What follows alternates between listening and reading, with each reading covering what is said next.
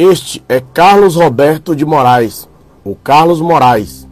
Nascido em Maringá, cidade do estado do Paraná, tornou-se um dos jornalistas mais conhecidos no Piauí na década de 90, atuando ao lado do colega de profissão e conterrâneo Donizete Adalto. Mais que amigo, Carlos Moraes era visto como um irmão pelo próprio Donizete Adalto. Atuando juntos na TV Timon, hoje TV Meio Norte, eles conseguiram recordes e mais recordes de audiência com os programas que comandavam, sobretudo quando as pautas eram da área de política. Carlos Moraes atuava como coordenador político na campanha eleitoral de Donizete em setembro do ano de 1998. Eles estavam juntos no dia 19. Participaram de uma atividade política na zona norte de Teresina horas antes do assassinato que marcou uma época em Teresina. Carlos Moraes aceitou o nosso convite para falar sobre o caso Donizete Adalto. Pela primeira vez, ele fala abertamente sobre certos pontos que nunca havia falado antes. Passados quase 25 anos depois, Carlos Moraes lamenta o desfecho, com o acusado de ser o mandante se livrando do crime. E faz novas revelações.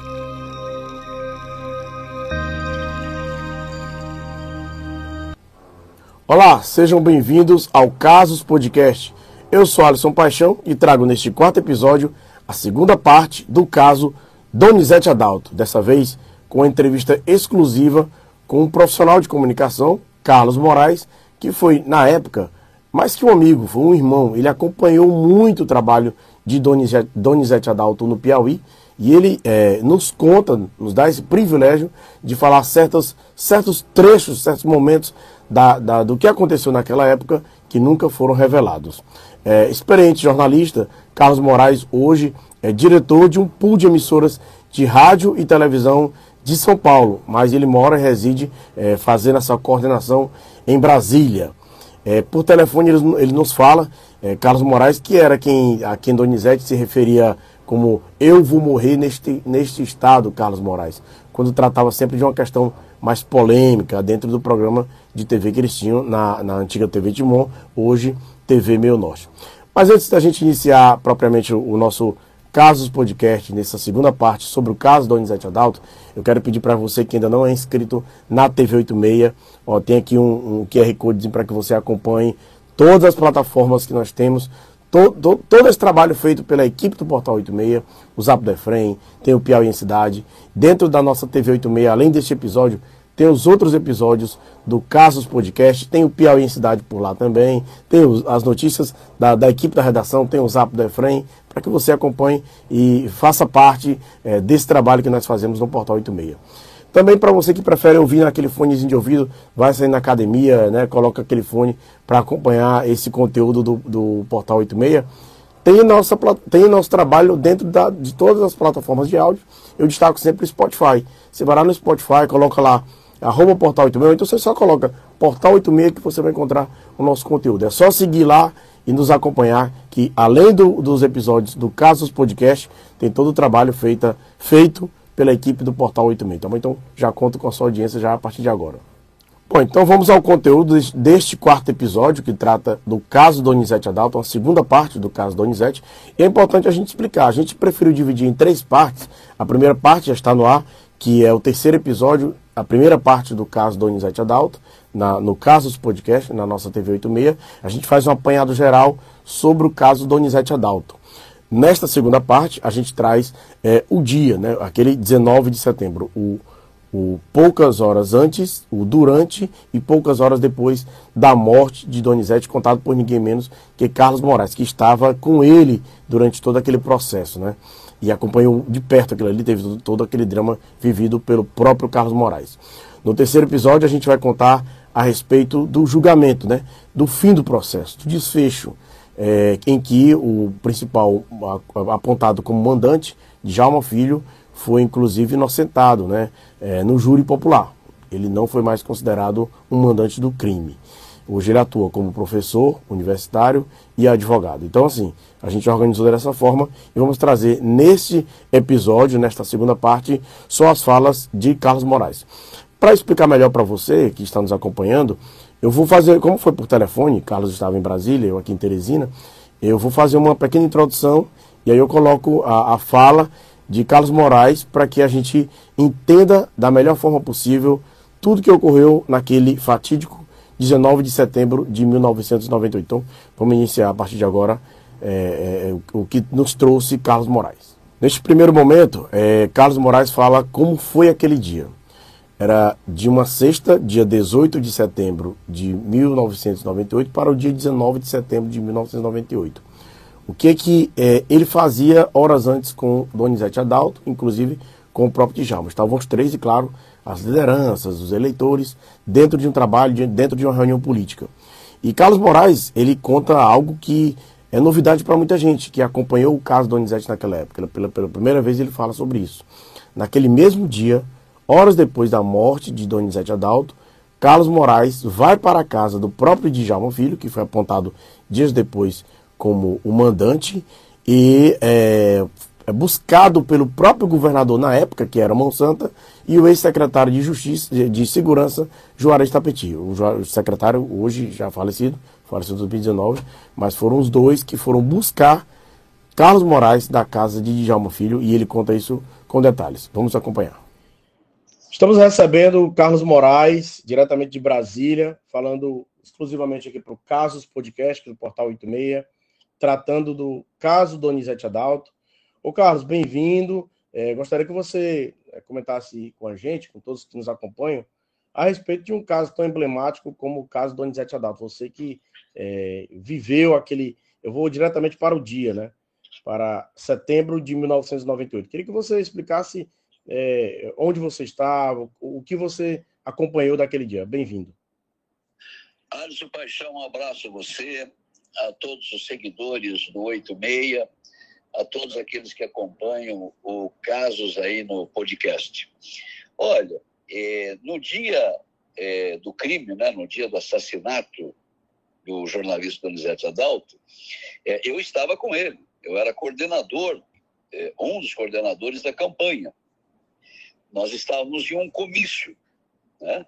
E ao final do comício, o Donizete disse que tinha uma reunião com a Celino Ribeiro, presidente do partido na época. Né? E eu me propus, eu me, me coloquei à disposição para ir à, à, reunião. E o Djalma, é, que estava junto, disse: Não, não precisa. É, nós vamos lá, uma reunião rápida. E aí eu disse ao Donizete: ah, Então eu vou passar na casa da namorada, eu estava namorando uma piauiense que hoje né, reside na Espanha, né, a Camille Prado, e eu fiquei de passar na casa da minha namorada para nos encontrarmos depois na, na boate do Enio Moita, um outro amigo também que é, estávamos sempre juntos, né? E eu e, estava aguardando a minha namorada para me encontrar com o Donizete é, na Tempo do Enio Moita quando eu recebi uma ligação né, do cunhado do Djalma é, dizendo que ele havia sido assassinado. Eu falei, pô, mas eu deixei o Donizete, não tem nem uma hora, né? E, e, já aconteceu isso, e aí eu ligava no telefone do Donizete, fora da área, fora da área, é, ligava no telefone do Djalma, não atendia, não atendia, continuei insistindo até que o Djalma atendeu e disse, olha, atiraram, atiraram, não sei o que, atentado, e aí eu procurei saber para onde que estava levando o corpo, né? O cunhado do Djalma me disse que estavam levando para o hospital, eu corri para o hospital no momento em que o hospital já estava tomado, né? Muita gente já no hospital, e eu adentrei correndo, e quando eu bati a mão na porta, naquela porta vai e vem, ele já estava sem roupa, com as perfurações do, dos tiros, né? Com sinais de espancamentos, é, foi isso, basicamente, no dia do crime. De uma sexta para o sábado. Nesse é, meia-noite, meia-noite e meia. Quando eu cheguei no hospital, cheguei no hospital por volta da meia-noite e meia, quinze para uma da manhã, mais ou menos. Isso. E, e, quando isso aconteceu, né, você deve ter sido impactado com, a, com essa informação, com essa, essa triste notícia, essa, essa tragédia. Eu, eu, te pergunto, é, a partir dali, você viu o corpo de Donizete, como você acabou de informar, e, e, e para onde você foi? Qual, a partir dali, você foi ao encontro de Jalmo? Você se recluiu. Como, como, o que aconteceu ali? Bom, ali no hospital, né, eu procurei saber qual seria o procedimento. É, muitas pessoas conhecidas né, que vieram falar comigo.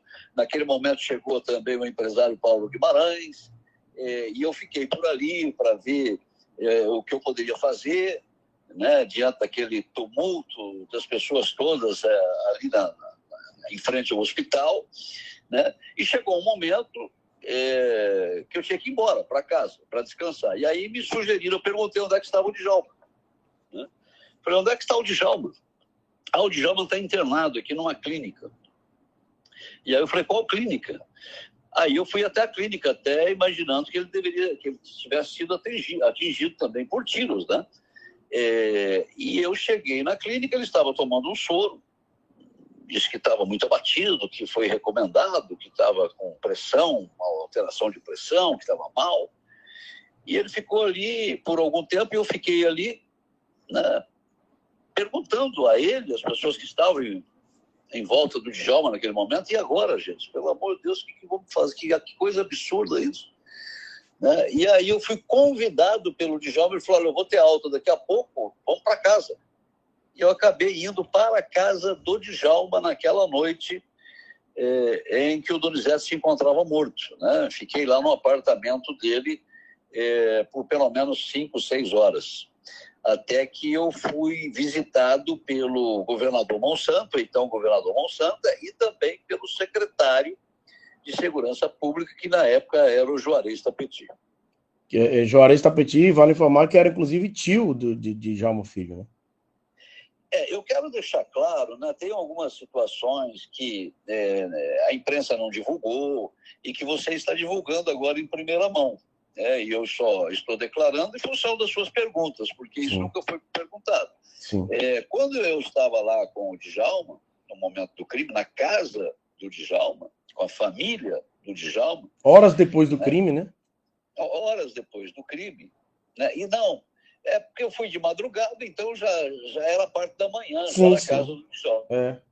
O governador Mão Santa, a quem eu sou muito grato, foi muito correto, assim como o Tapeti, o saudoso Tapeti, eu tenho que revelar né, a seriedade com que ele tratou o caso dentro da residência do Djalma, do sobrinho. É, ele foi duro, enfático, e o governador Carlos Moraes, nós precisamos ir embora. Essa situação não está bem contada aqui, o Djalma precisa fazer esclarecimentos aí à justiça.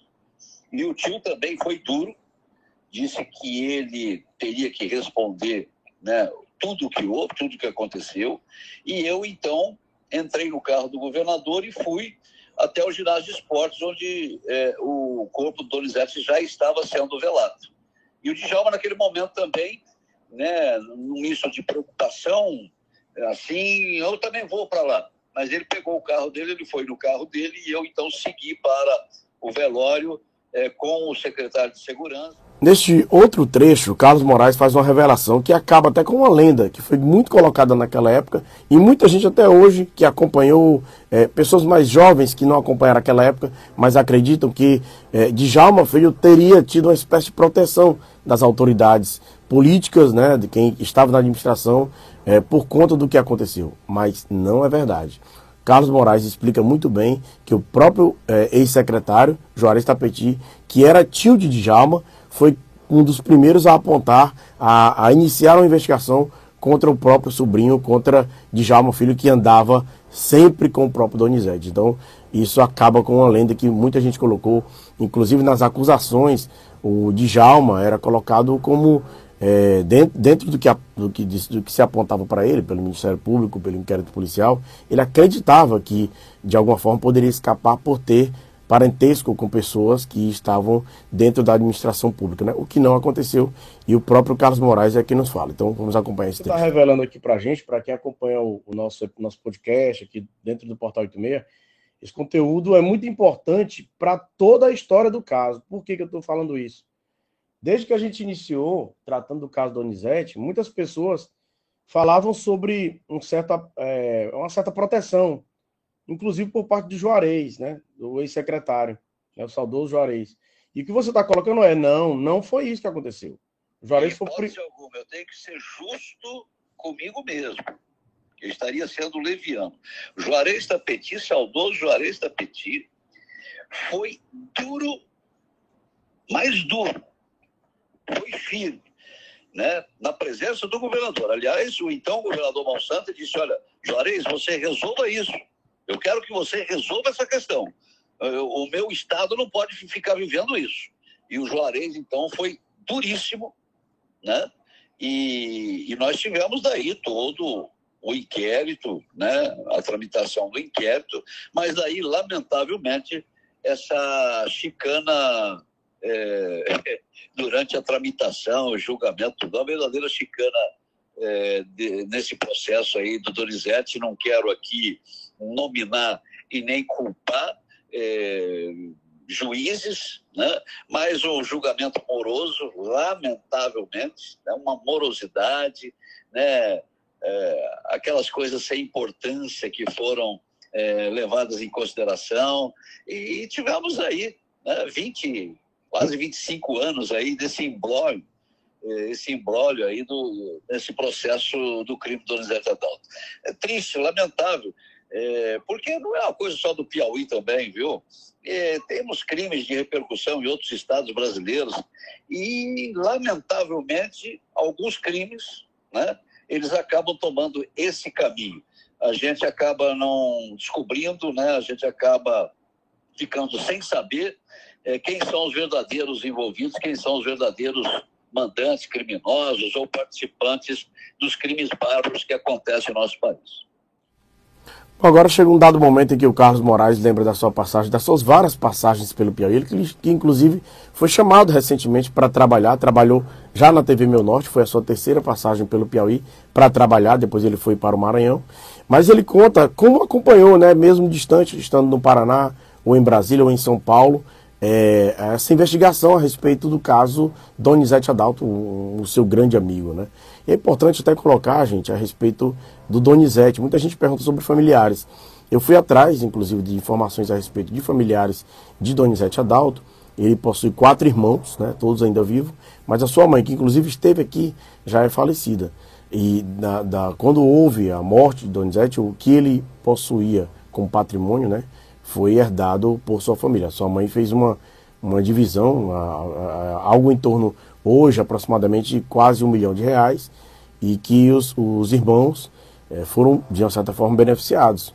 A informação que eu tive de algumas pessoas lá do Paraná é que compraram, eram pessoas humildes, inclusive os irmãos dele, compraram casa, compraram, compraram seus carros, viveram sua vida como vivem, vivem até hoje. Mas Carlos Moraes é quem de fato foi uma pessoa que o próprio Donizete dizia ser um grande irmão, né? Então ele fala muito bem, com propriedade a respeito é, desse irmão que ele tinha, que era o, que era o Donizete. E atenção para uma fala onde Carlos Moraes nesse momento fala a respeito da investigação. Ele diz que sim, sempre esteve com o pé atrás de tudo que ocorria, de tudo que aconteceu durante aquele período. Vamos ouvir. Muito pouco não prescreveu, né? E aí eu te pergunto, como é que você acompanhou? Porque você saiu do Piauí, mas você tem muitos amigos aqui no Piauí, muita gente te respeita, inclusive, não só pelo Donizete, mas pela tua história, né? Você também foi um jornalista que se destacou por aqui. Eu tenho muitos amigos no Piauí, né? Eu mantenho uma relação muito estreita com o Piauí. É, eu costumo dizer que o Piauí nunca vai sair é, da minha vida, da minha história. Você acredita que quando eu voltei ao Paraná, né, eu planejei a minha filha, que tem o mesmo nome que eu, Carla Roberta, e a minha filha, na comemoração de um dos aniversários da minha filha, né, cantando parabéns, tudo, dali a pouco eu lembrei, falei, cara, minha filha nasceu no dia do aniversário de Teresina, 16 de agosto. Olha aí. Então você veja, saí de Teresina, do Piauí, fui, voltei para o meu estado, Paraná, é, planejei a minha filha juntamente com a mãe, e minha filha nasceu no dia 16 de agosto, dia do aniversário de Teresina. Eu gosto muito do Piauí, né? tenho muitos amigos no Piauí e tenho respeito é, por todos aqueles que sempre me trataram bem. Né? que sempre me acolheram bem aí. O Piauí é minha segunda casa. É, sou verdadeiramente apaixonado pelo estado do Piauí. E, e, aí eu te pergunto, dentro disso, dessa, dessa ligação com o Piauí, como é que você ficou acompanhando? De onde você estava? Que você não foi ficou só no Paraná, você, como hoje trabalha em Brasília, Como é que você acompanhou essas várias tentativas de julgamento? Não ocorreram e foi passando os anos? Como é que você acompanhou isso? Olha, é, desde a investigação, né, desde o inquérito, porque como Donizete era candidato a deputado federal, né, o crime foi investigado pela Polícia Federal. Então, desde as primeiras instruções dentro da polícia, né, eu já fiquei com o pé atrás, entendeu? Fiquei com o pé atrás. Preferi não citar nada, acompanhei, né? acompanhei inclusive algumas, algumas interrogações, alguns, é, algumas pessoas que foram ouvidas. Né? A gente tem que questionar, porque nós não sabemos se aquelas pessoas que foram presas foram verdadeiramente as pessoas que atiraram Donizete. É, são vários questionamentos que cercam esse crime Donizete, como cercam outros crimes de repercussão é, no Brasil. É, nós deveríamos ter, inclusive, uma um linha direta da Rede Globo aí, você está se antecipando aí no, no Casos Podcast, mas é, esse caso mereceria também um, um, linha direta da Rede Globo, porque é um caso emblemático, uma chincana jurídica, uma tramitação morosa, lenta e cheia de dúvidas. Né? É, eu não estou acusando ninguém, eu não faço acusações, eu, eu faço questionamento, até porque eu sou jornalista assim como você. Então, eu questiono é, desde o inquérito, desde é, a prisão, né, as prisões que ocorreram, é, se essas pessoas continuam presas, se ela, elas já é, deviam para a justiça, já tinham dívidas com a justiça, se foram realmente elas que atiraram contra o Donizete, por que, que os delegados, pelo menos dois ou três delegados da Polícia Federal que participaram das investigações, deixaram a Polícia Federal e entraram na política logo depois, né? participaram, um, da vida empresarial, tem um, um outro que participa da vida política, nada contra, não estou aqui fazendo julgamento nenhum. É, por que, que houve isso? É, também a relação do coeficiente eleitoral que é uma coisa que eu sempre questiono, é, os votos do Donizete não foram contabilizados, não foram contados. Isso acabou beneficiando candidatos que, de outros partidos, porque quando você congela uma quantidade de votos, quando você não conta, não contabiliza, logo é, candidatos de outros partidos né, é, acabam sendo eleitos com menos votos. Né? Se os votos fossem contabilizados, é, aí seria uma, uma situação diferente. Mas como ele não poderia ser eleito e assumir morto dentro do caixão, é claro que os votos foram congelados, não foram contabilizados, e nós tivemos então a eleição de deputados que poderiam é, ter sido derrotados se o Donizete estivesse vivo é, e estivesse sido eleito como seria eleito, né, a, em relação às informações que eu recebi, inclusive da própria Justiça Eleitoral é, do Piauí. Né? Não oficialmente, mas recebi informações de que ele teve uma votação quase que para senador, uma votação muito boa, né? e que esses votos não foram contabilizados. Seria interessante descobrir, questionar a justiça para saber é, quantos votos eu, realmente o Donizete teve, é, por que, que os votos não são contabilizados em caso de morte, é, quantos dias antes da eleição acontece esse congelamento? O que prevê a legislação? estou perguntando. Eu não sei, não tenho coisa, estou perguntando. São perguntas que deveriam ter sido feitas. Agora chegado o momento em que Carlos Moraes fala dessa questão política, né, que envolveu a morte de Donizete Adalto. É, na época e até hoje falam sobre isso.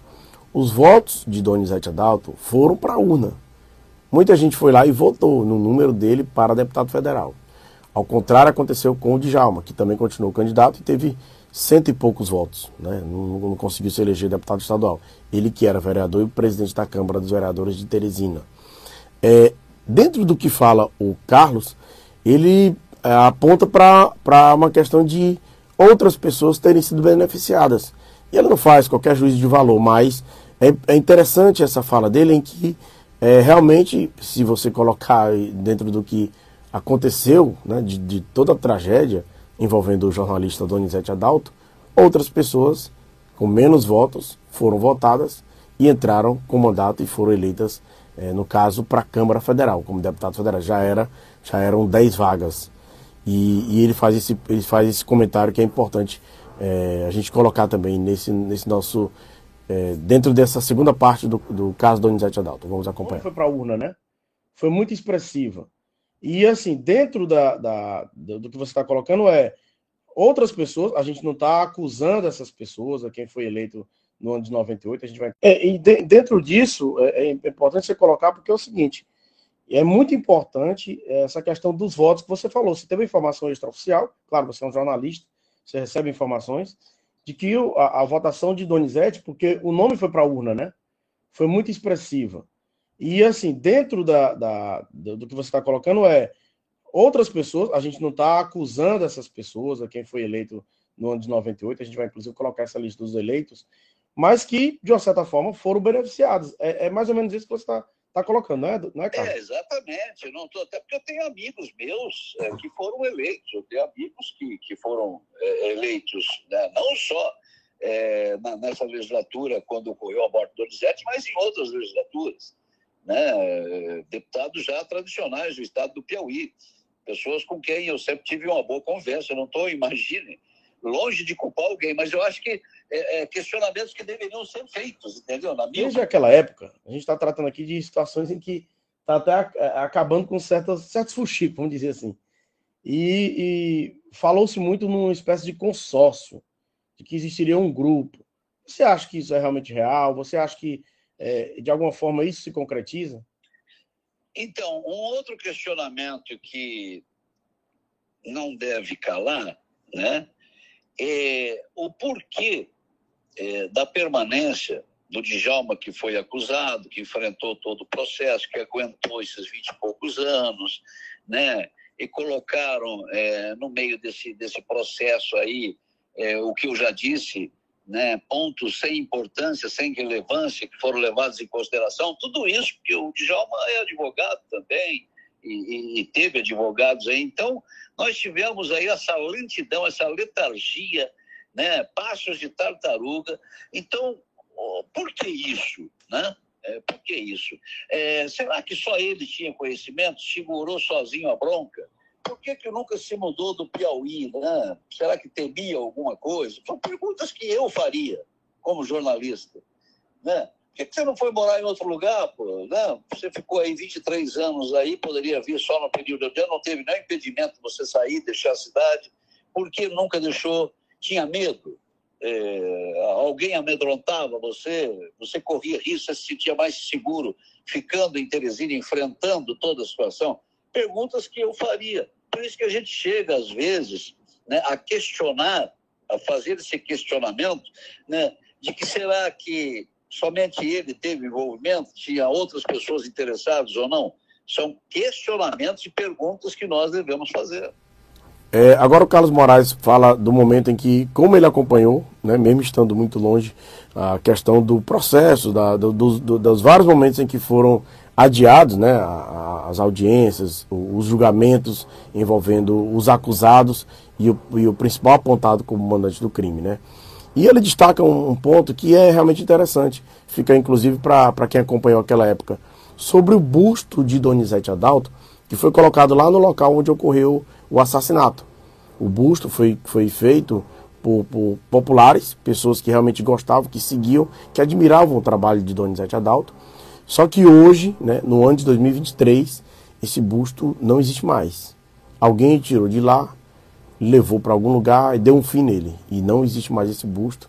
E o Carlos Moraes faz uma, uma espécie de, de pedido né, para que os piauienses, as pessoas que gostavam do trabalho de Donizete, possam voltar a, a fazer algum tipo de campanha para ter esse busto de volta lá na Avenida Marechal Castelo Branco, Zona Norte de Teresina. Vamos acompanhar esse trecho. É, do processo em si, uh, houve o julgamento né, em, em abril do ano de 2022 e onde a, o júri popular considerou, então, que Jalma Filho não é o mandante do crime. E aí eu te pergunto, como é que você acompanhou esse resultado após todos, após quase 25 anos, né?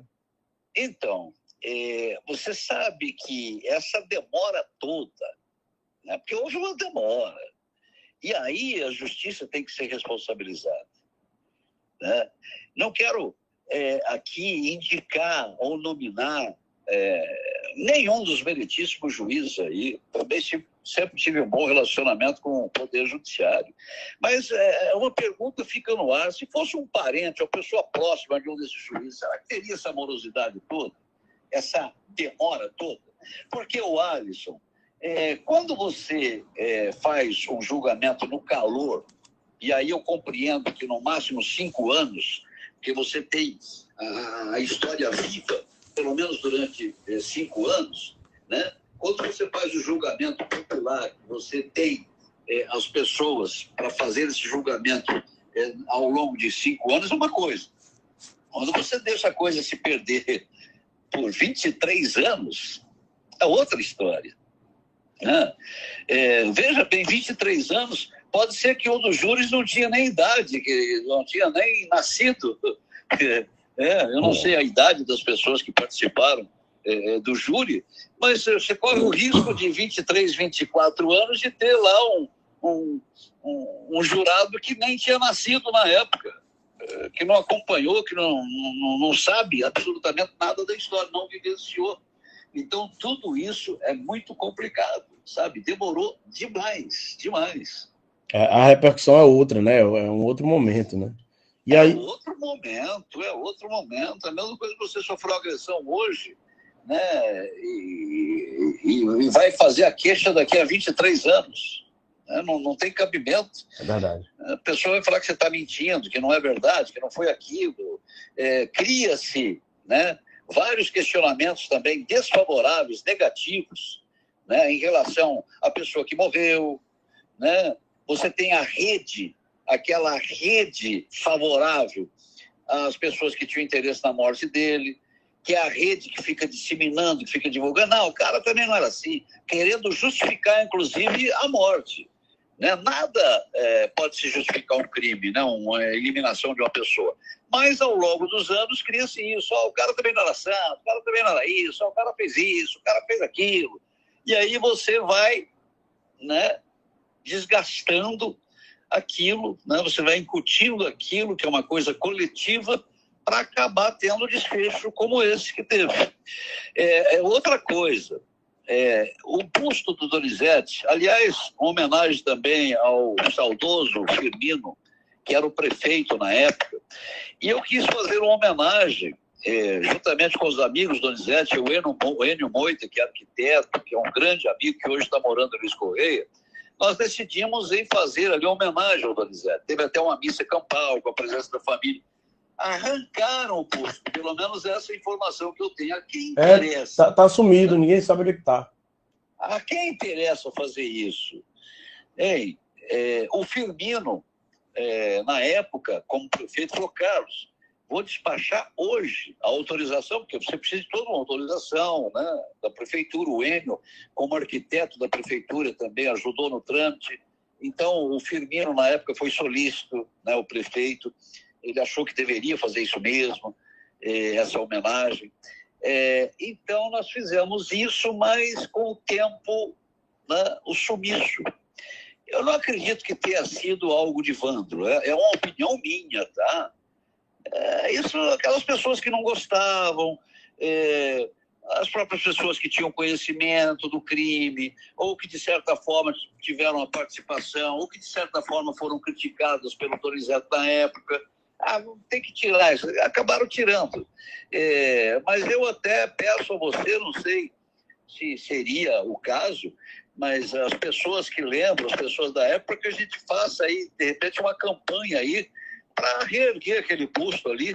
Eu acredito que a gente tem autorização valendo ainda, a autorização que foi dada pela prefeitura, para a gente poder é, é, refazer esse busto. O Enio Moita está em Luiz mas está sempre em Teresina.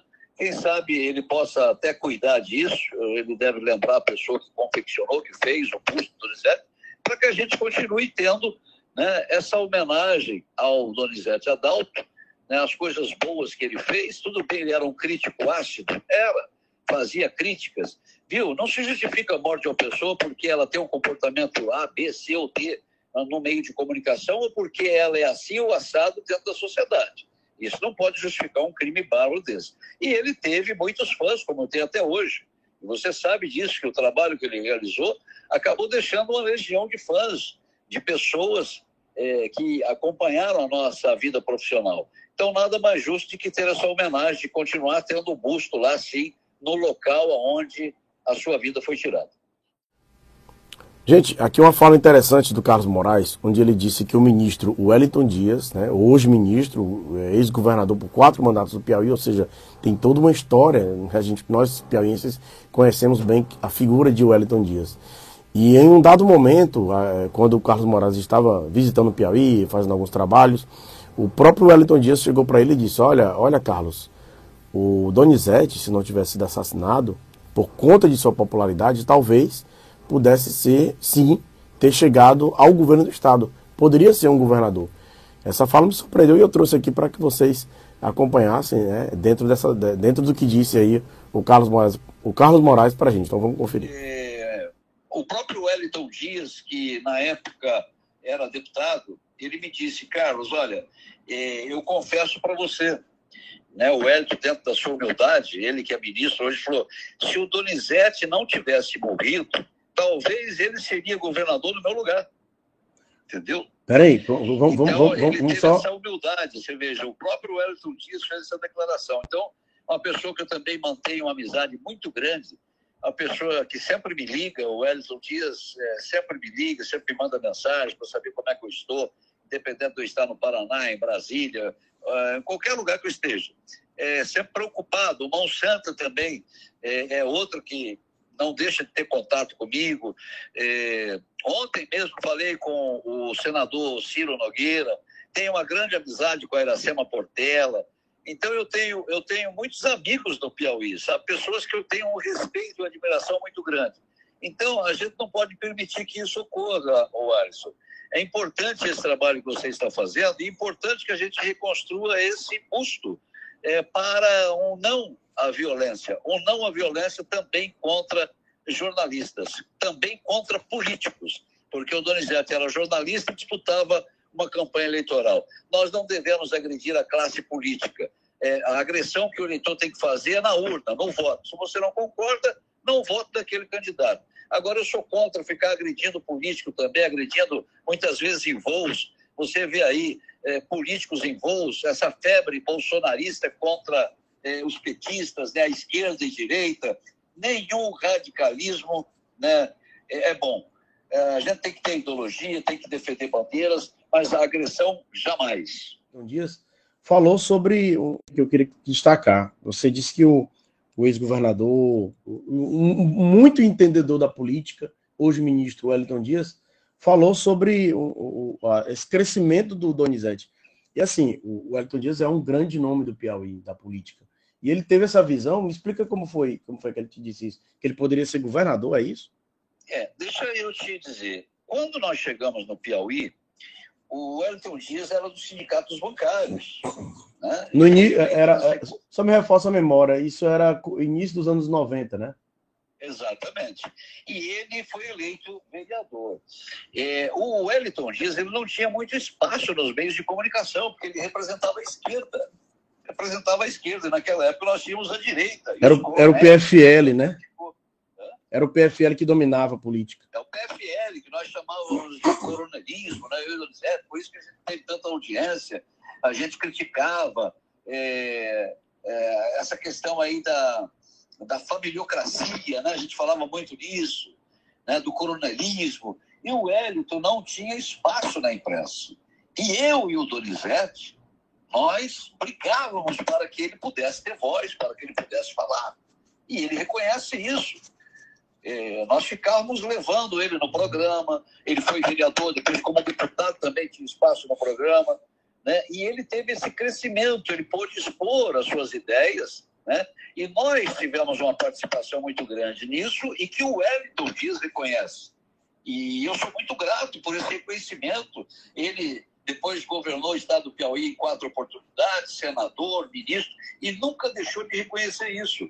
Um, um, num evento em Corrente, eu estive numa feira no município de Corrente, no Piauí, é, com o Hélito, governador, e eu fui a essa feira e ele citou isso na inauguração de uma biblioteca Né? Ele foi para a feira e depois para a inauguração de uma biblioteca. E ele citou isso.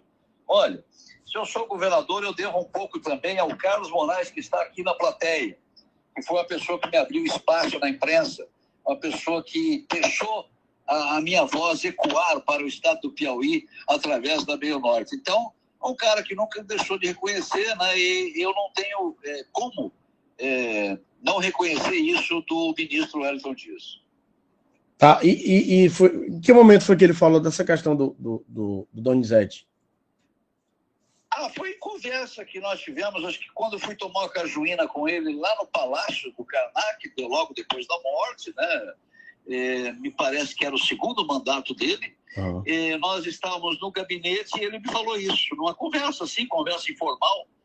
Né? Ele falou, mas que barbaridade essa coisa que aconteceu com o Donizete. Né? Você acredita que se ele não tivesse morrido, eu acho que ele seria governador primeiro que eu, porque ele era muito popular, era um cara aguerrido, né? um cara que não tinha medo.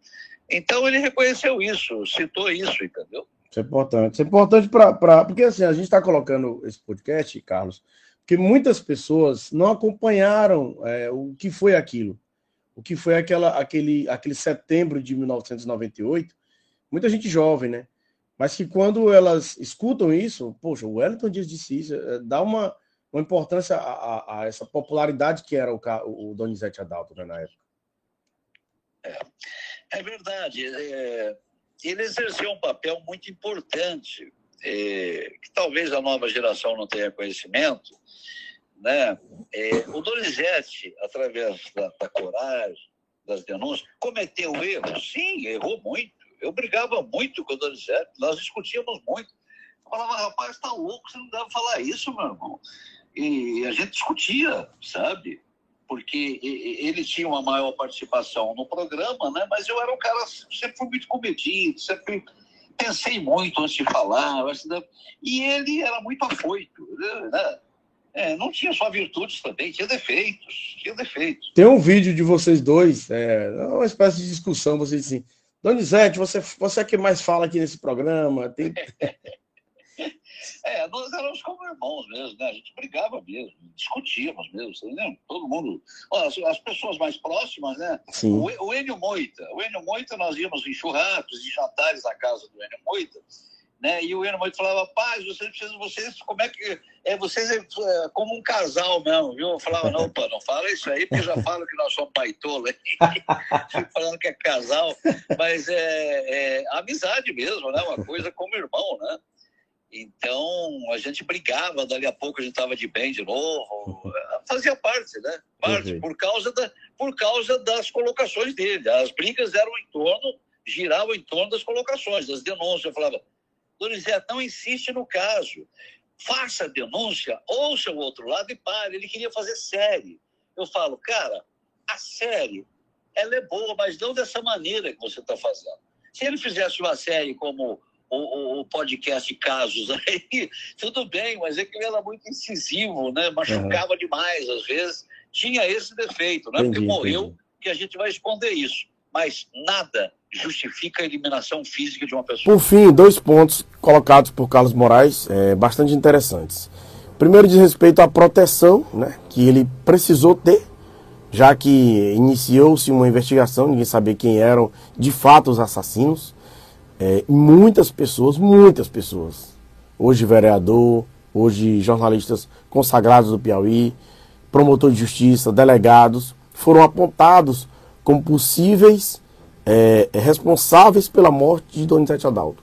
Então Carlos Moraes corria risco e por conta disso ele teve que dormir na Polícia Federal. Ele ficou lá por alguns dias sob proteção dos policiais, já que o Donizete era candidato a deputado federal, a Polícia Federal entrou na investigação na época, né? além da Polícia Civil, a Polícia Federal também passou a acompanhar. É, um outro momento ele fala sobre a espiral do silêncio. Espiral do silêncio foi colocado inclusive pelo Tony Rodrigues no episódio anterior, é, na primeira parte do caso Donizete, onde é, fala-se é, do momento em que a imprensa, né, ou parte dela, é, ou algumas pessoas passaram a não tocar tanto no assunto do Donizete Adalto. Diziam, é, diziam algo como ele mereceu, ele era assim, assim, assado. Mas nada justifica a tirar a vida de alguém, né? E, os, e esse ponto em que diziam que era melhor não falar desse assunto porque envolvia poderosos. E essa espiral do silêncio foi acontecendo, acontecendo, passados quase 25 anos, já que o julgamento foi em 2022, é, não houve então uma, uma acusação formal contra um possível mandante do crime.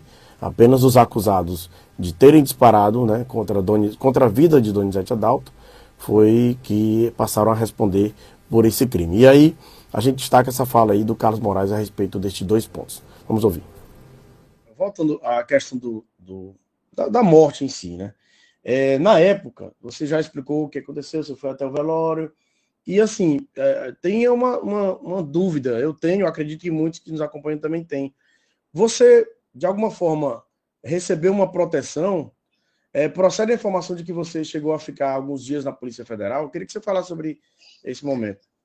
Fiquei, fiquei na Polícia Federal alguns dias, uh, até por recomendação da própria polícia, né? Ó, você deve ficar aqui, que a gente não sabe, estamos investigando. Então eu fiquei durante três dias, depois voltei para o meu apartamento. Né? Na época, como eu disse, estava namorando a, a Camille Prado, que hoje mora na Espanha, é, que me ajudou muito. É, eu tenho que ser grato até hoje. Nós mantemos contato. Né? A mãe dela mora no interior do estado de São Paulo, é piauiense.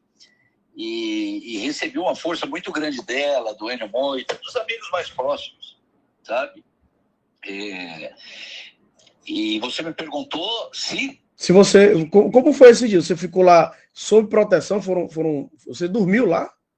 É, dormi, fiquei acompanhando as, os interrogatórios, fiquei acompanhando toda a tramitação, tudo que estava acontecendo. É, fiquei durante três, quatro, não me lembro agora certo, três, quatro dias, depois retornei para o meu apartamento. É.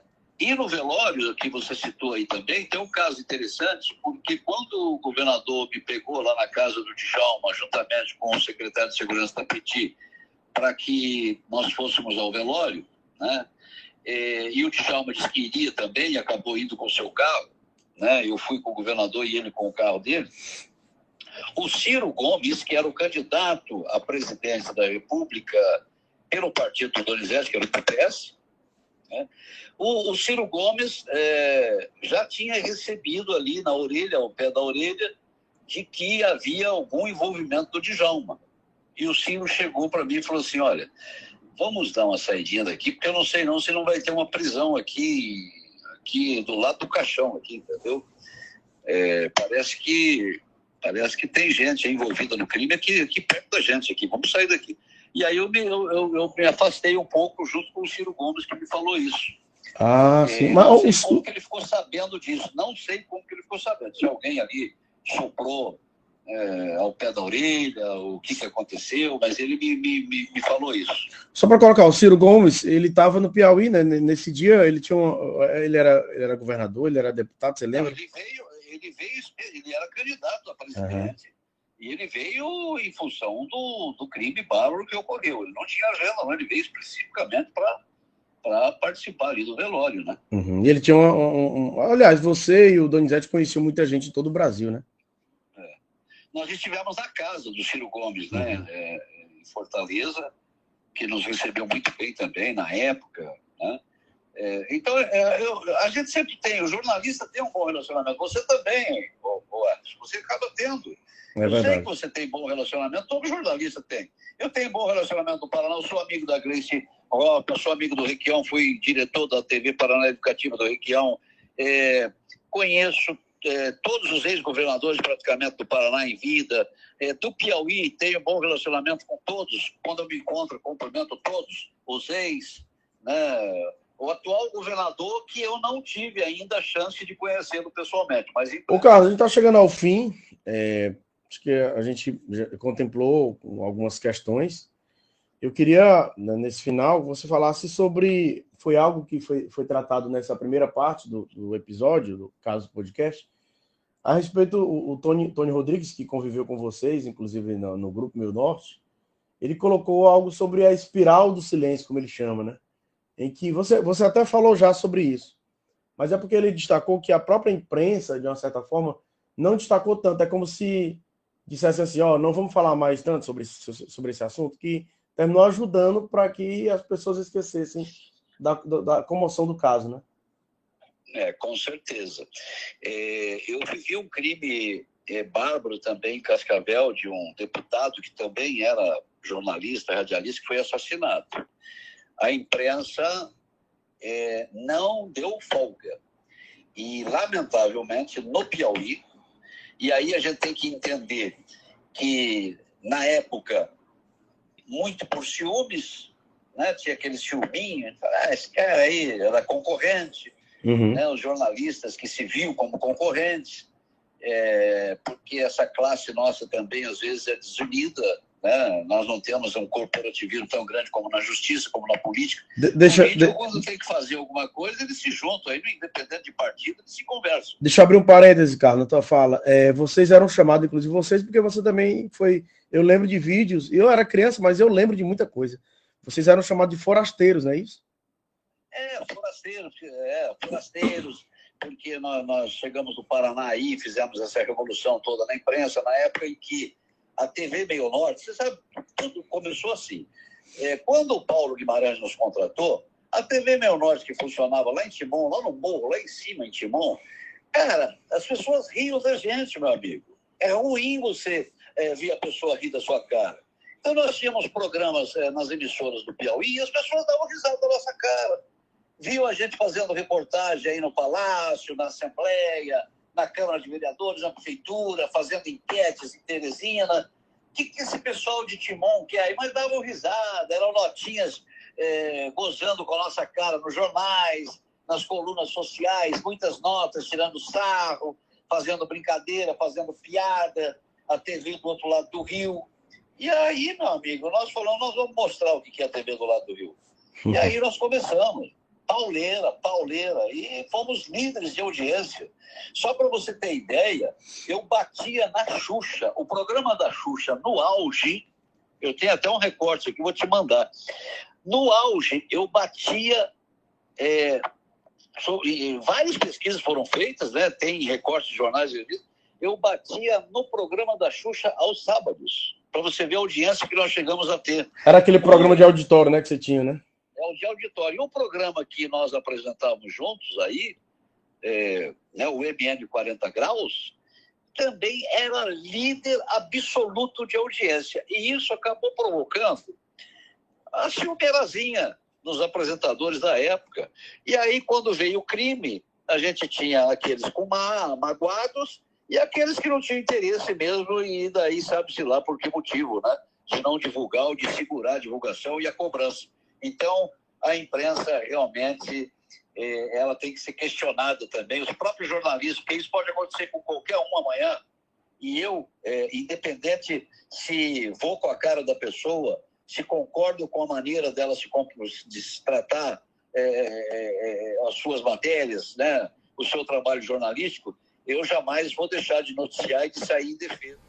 Bem, chegamos ao final deste, desta segunda parte do caso Donizete Adalto, deste quarto episódio do Casos Podcast, né, destacando é, este caso tão emblemático que envolve o jornalista Donizete Adalto. Lembrando que a primeira parte está no ar já, que você pode acompanhar, foi divulgada há exatamente uma semana. Esta segunda parte aqui trata especificamente do dia, do durante, do após e poucas horas antes da morte de Donizete Adalto, né? Falando com o Carlos Moraes, foi quem acompanhou. E no terceiro episódio, ó, eu estou inclusive com alguns documentos aqui. Eu coloquei na pasta aqui do 86, porque são mais de mil páginas. Eu até destaquei algumas. É, eu vou trazer no próximo episódio exclusivamente sobre o processo, sobre o que disse o Ministério Público, o que apontou o Ministério Público, os promotores, o que os juízes, o jurado diz, né, que foi no júri popular, o que os advogados disseram do, do, do caso, o Ministério Público, e também ao inquérito policial.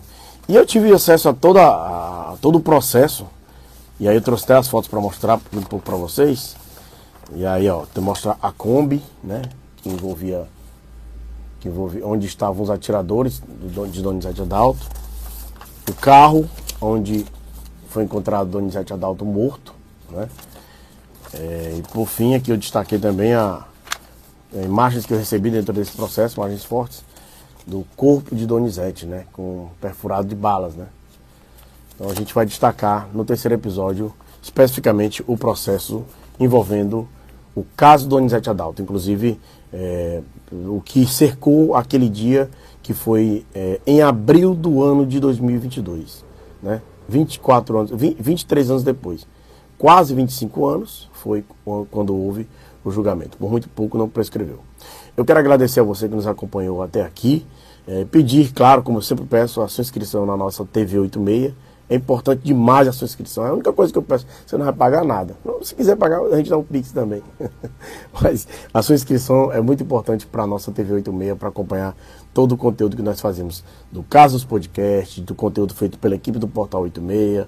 Enfim, tá tudo lá, você acompanha na TV 86 e em, toda, em todas as plataformas de áudio. O Spotify, que é o meu preferido, você encontra lá no Portal 86, para você botar aquele fonezinho e sai, vai para academia, por exemplo, e escuta aí. Escuta meia hora de podcast, amanhã você escuta mais meia hora, mas sempre dá certo. A gente conta com a sua audiência, tá bom? Toda segunda, Casos Podcast, segunda às seis da tarde, tá bom? Muito obrigado você que nos acompanhou. Até o próximo Casos Podcast.